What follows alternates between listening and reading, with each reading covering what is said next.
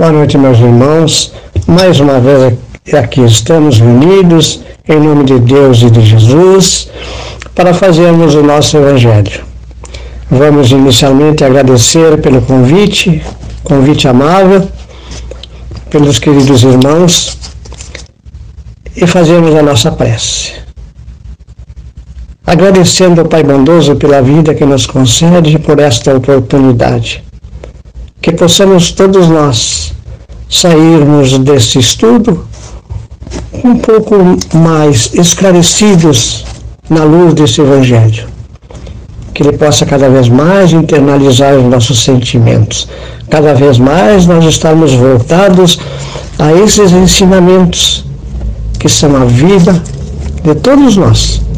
Por isso, agradecemos aos amigos espirituais, os benfeitores, ao mentor espiritual da casa, pela ajuda, pelo amparo, por tudo aquilo que necessitamos para transmitir essa mensagem sublime do nosso irmão maior Jesus. Que assim seja. O capítulo 17 nos traz Sede perfeitos. E o nosso tema de reflexão é a parábola do semeador.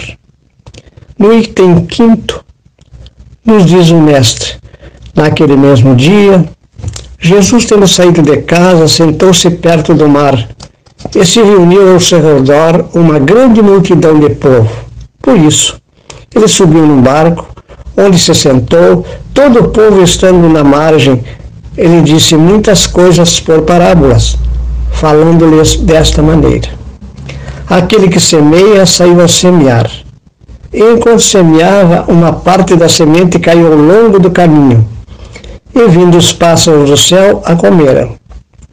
Outra caiu nos lugares pedregosos, onde não havia muita terra, e logo nasceu porque a terra onde estava não tinha profundidade. Mas o sol, tendo se erguido, em seguida a queimou. E como não tinha raízes, secou. Outra caiu nos espinhos, e os espinhos, vindo a crescer, a sufocaram. Outra, enfim, caiu na boa terra e deu frutos, alguns grãos, rendendo cento por um, outros sessenta e outros trinta. Que ouça aquele que tem ouvidos para ouvir.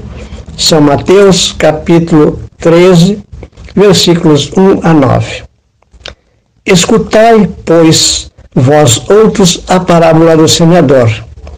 Todo aquele que escuta a palavra do reino e não lhe dá atenção, o espírito maligno vem e arrebata o que havia sido semeado em seu coração.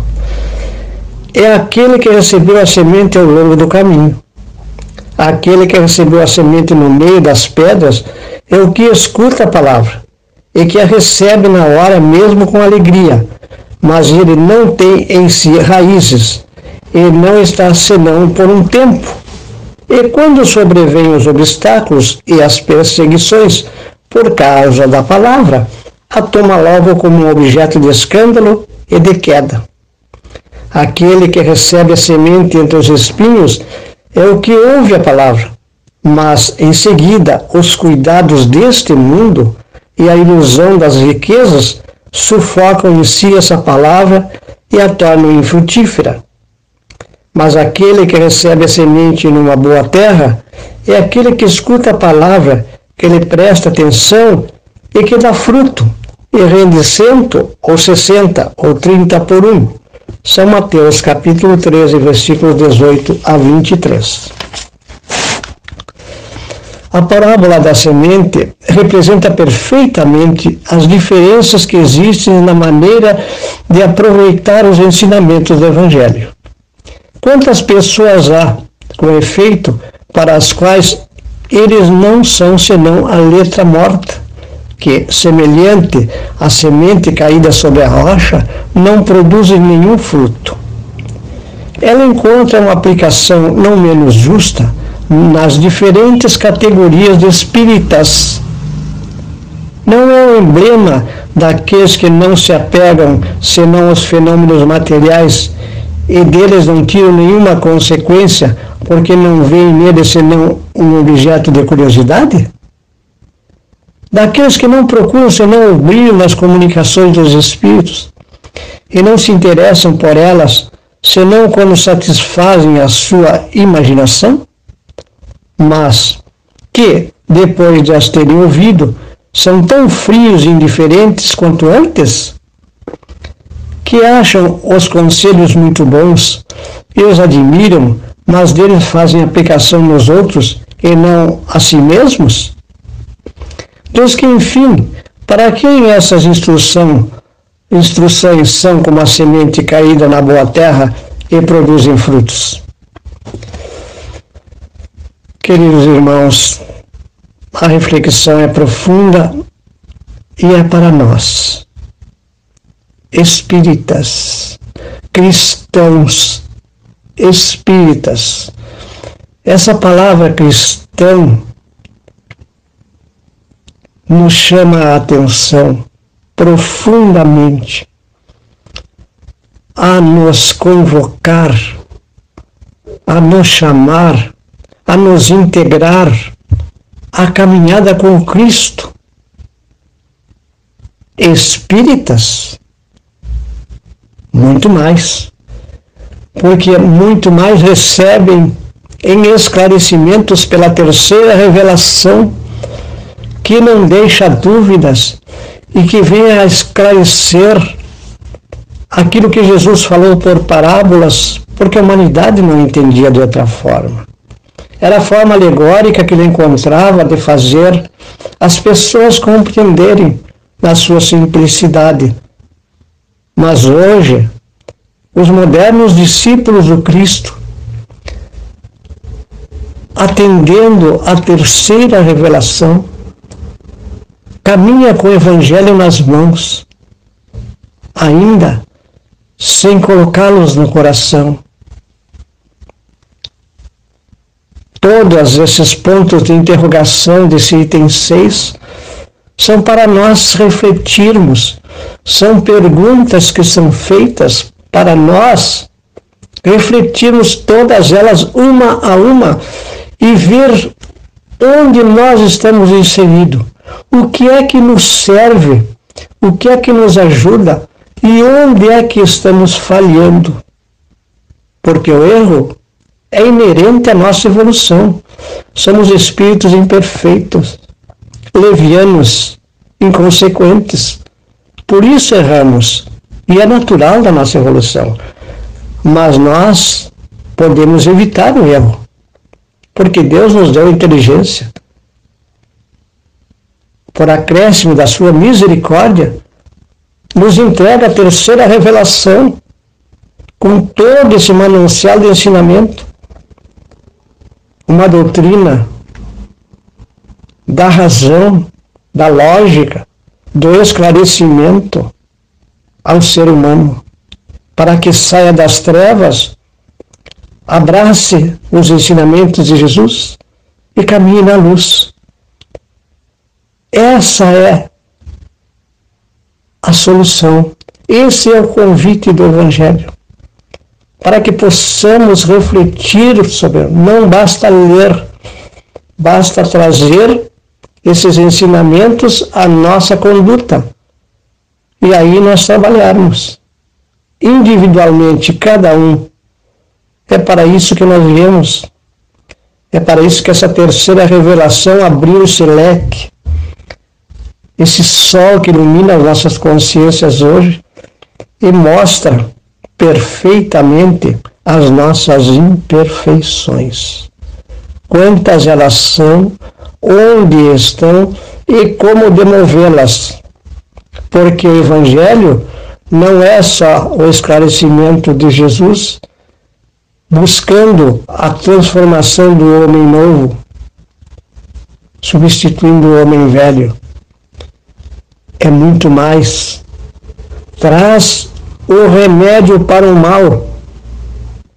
Traz o remédio para a cura do nosso mal individual. Basta que nós aceitemos. Por isso, aceitar caminhar com Jesus é tão sublime, mas é muito trabalhoso porque exige de cada um de nós olhar as nossas muralhas, ao longo do trajeto. É óbvio que numa caminhada, numa encarnação, nós não vamos conseguir fazer tudo. Mas o pouco que fizermos já é um adiantamento. Porque tivemos o contato com a doutrina, com a revelação. Por que não usamos? Por que não cremos? Por que descremos? No que nos apegamos? Na teimosia, na incredulidade? Qual é a nossa teoria que fundamenta a nossa rejeição pelo Evangelho? Essa é a pergunta a ser respondida por cada um de nós espíritas. Qual é a doutrina? Qual é o pensamento? Qual é o ensinamento que nos leva a rejeitar o Evangelho? Não aceitá-lo. Temos que responder essa pergunta. Cada um de nós. A hora que nós respondermos essa pergunta e vemos que nós não temos em nada mais a nos apegar a não ser no Evangelho, que é a nossa tábua de salvação, nós vamos nos render. E é isso que Jesus espera de cada um de nós. Por isso que nós estamos aqui. Nós vamos ver logo em seguida dessa lição preciosa, como todas as outras, a outra lição que fala no dever. Está aqui no Evangelho. Fala no dever. O dever é a nossa conquista moral. A conquista moral. Conquistarmos a moralidade na nossa conduta. E assim nós estaremos certos de estar no caminho que Jesus nos indicou naquele momento, lá naqueles, naquele barco, naqueles montes por onde ele andou, e nós, com certeza, como espíritos imortais, também estivemos lá. Também andamos por lá. Somos espíritos imortais. Não podemos esquecer disso. Não é a primeira reencarnação nossa. Com certeza nós andamos lá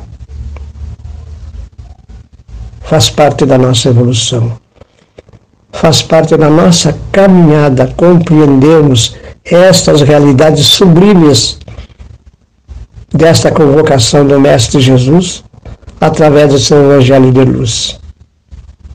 Por isso, meus irmãos, a mensagem da noite é de uma pura reflexão, de uma viagem interior que nos negamos a realizar para o interior de cada um de nós.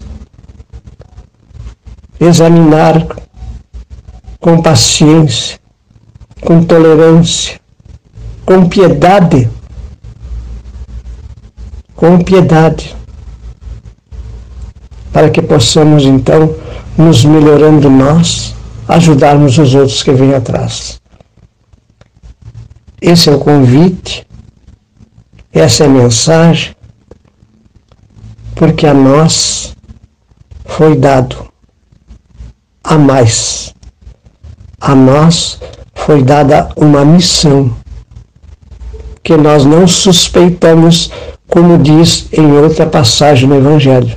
Na terra tens uma missão que não suspeitais, sendo em devotamento à vossa família, sendo a humanidade.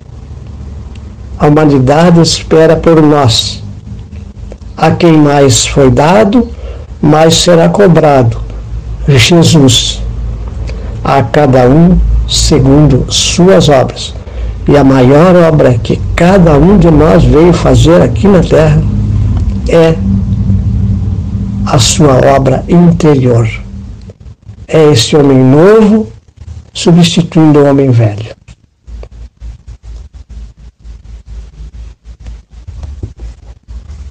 Essa é a mensagem, meus queridos irmãos, a reflexão que tínhamos.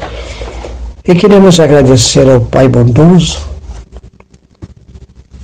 por toda a oportunidade, por tudo quanto recebemos. Sabemos que a sua misericórdia imensa estende além daquilo que merecemos, todos nós. Sabemos. Por isso somos gratos e devemos ser gratos sempre por tudo que recebemos, pela vida, pelos obstáculos, pelas dificuldades, pelas enfermidades, por tudo, tudo o que nos é devido. É o nosso canhão aqui na terra, possamos passar compreendendo a necessidade desse sofrimento, dessas vicissitudes, dessas dificuldades, que todas elas são para o nosso adiantamento, a nossa iluminação interior. Só temos a agradecer. Agradecer sempre a esse Pai misericordioso por tudo que nos alcança. Seguir nossa caminhada com muita fé, muita esperança, rogando nesse instante por um acréscimo da sua misericórdia bondosa, Pai, rogando aos médicos do espaço para que fluidifiquem as águas que se encontram na casa, nos lares, colocando ali o remédio de que estamos necessitando para a cura das nossas enfermidades perispirituais, lá onde se encontram as causas das nossas dificuldades, dos nossos sofrimentos, das nossas aflições, das nossas ansiedades, possam todas elas serem afastadas da nossa caminhada, na medida sempre da nossa necessidade, Pai, e que sempre seja feita a tua vontade e não a nossa. Mas permite-nos interceder por todos os nossos irmãos que sofrem. Que a tua luz, que a tua paz, que o teu amor permaneça com cada um de nós, Senhor. E assim damos por encerrada a nossa reflexão da noite. A paz seja com cada um de vós, meus irmãos. Que assim seja.